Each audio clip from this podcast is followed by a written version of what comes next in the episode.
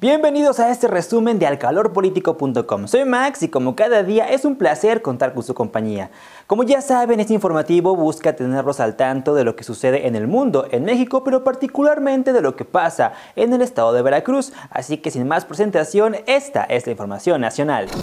Al terminar su sexenio en 2024, Andrés Manuel López Obrador aseguró que se jubilará por completo. Reconoció que a pesar de que pueda ganar alguien de su movimiento en las elecciones de ese año, no hay garantía de la continuidad del proyecto de la Cuarta Transformación. Además de esto, agregó que al dejar el cargo en septiembre de 2024 no participará en nada que tenga que ver con asuntos políticos. O sea que la 4T realmente tiene una fecha de expiración.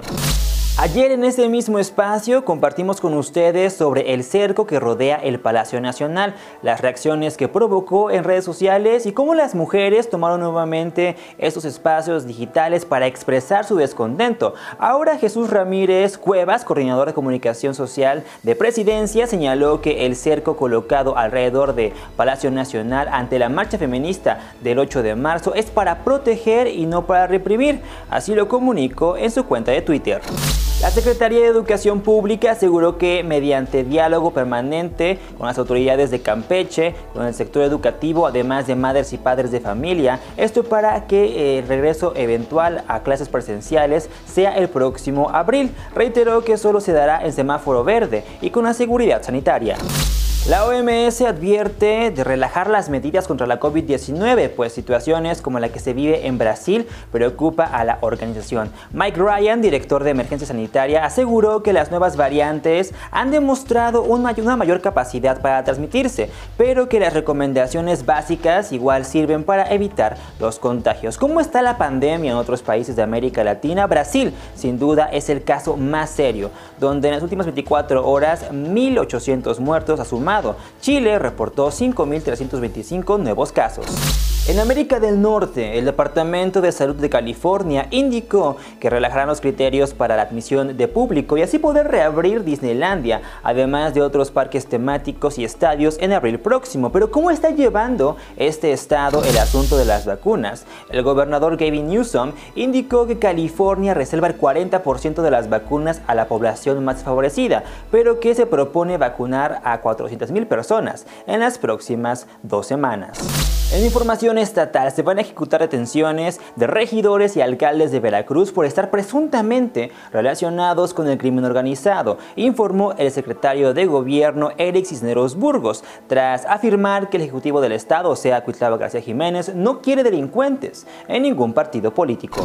Veracruz y Playa Vicente son los actuales ayuntamientos que fueron denunciados por el órgano de fiscalización superior Orfis por un daño patrimonial en su primera cuenta pública 2018 de más de 10 millones 800 mil pesos. Denuncias que se presentaron ante la Fiscalía Especializada en Combate a la Corrupción del Estado de Veracruz. El Ayuntamiento de Veracruz, que residió el panista Fernando Yunes Márquez, resultó con un presunto daño patrimonial por más de 13 millones, de los cuales solo pudo comprobar 3 millones de pesos, mientras que el Ayuntamiento de Playa Vicente, que fue administrado por Gabriel Antonio Álvarez López de la coalición PAN-PRD, resultó con un daño patrimonial por más de 700 mil pesos.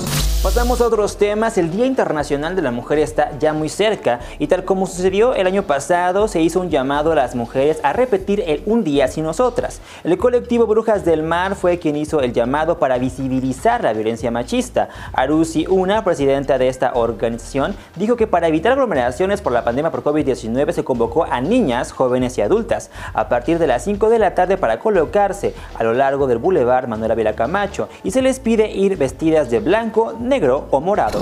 Veracruz ha colocado como el segundo lugar a nivel nacional en nuevos casos de gonorrea. Los datos de la Secretaría de Salud de, Gobierno Federal indican que del 1 de enero al 13 de febrero de este 2021 se han diagnosticado 106 nuevos casos. Los primeros tres lugares son Tabasco con 156, Veracruz con 106 y Jalisco con 71. En los tres estados, la incidencia es mayor en mujeres. Justo ayer le comentábamos sobre la nueva aplicación para pedir taxi que ya está operando en el puerto de Veracruz y también en Jalapa, misma que presume ser más segura que otras plataformas. Pero recordemos que el 15 de diciembre del 2020 Uber México dio a conocer la entrada en operaciones de la aplicación de transporte en Veracruz, Jalapa y Coatzacoalcos. A más de dos meses de su anuncio, Uber ya inició operaciones de manera completa y funcional en Jalapa y el puerto de Veracruz. Pese a que tiene pocas unidades, ahora se suma a esta pequeña gama de opciones para pedir transporte por aplicaciones. Estaremos, claro, muy pendientes de las reacciones de los taxistas. Partidos políticos en Veracruz incumplen con la normativa y con lo dispuesto por el Tribunal Electoral del Poder Judicial de la Federación para garantizar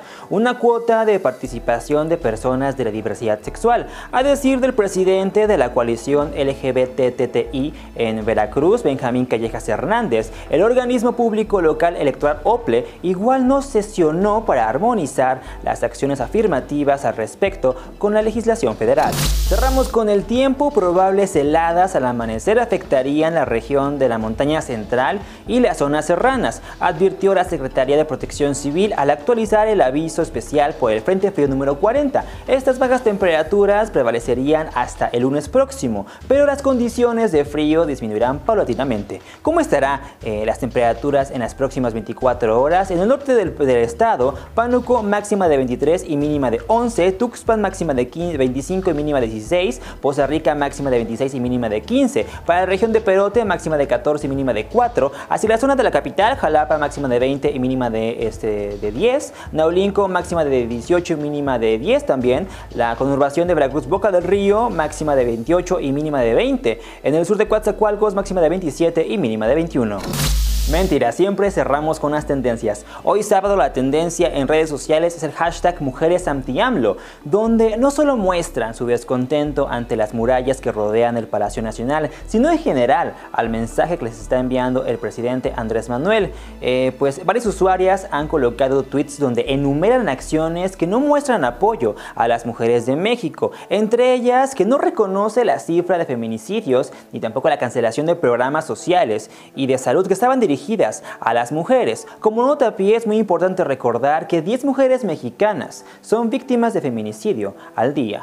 Y hasta aquí este resumen de alcalorpolitico.com. Recuerden que para ahondar en más temas es súper importante entrar al portal alcalorpolitico.com y también seguirnos en todas nuestras cuentas de redes sociales, Instagram, Twitter, Facebook como alcalorpolitico.com y también para aquellas personas que les gusta ver pues, los reportajes, las entrevistas, los en vivos, los programas. Están las cuentas de telegeek.tv en prácticamente todas las eh, redes sociales. Yo soy Max y como siempre es un gusto. Gracias por acompañarme en este informativo. Nos vemos el lunes, ¿eh? Así que tengan un excelente fin de semana.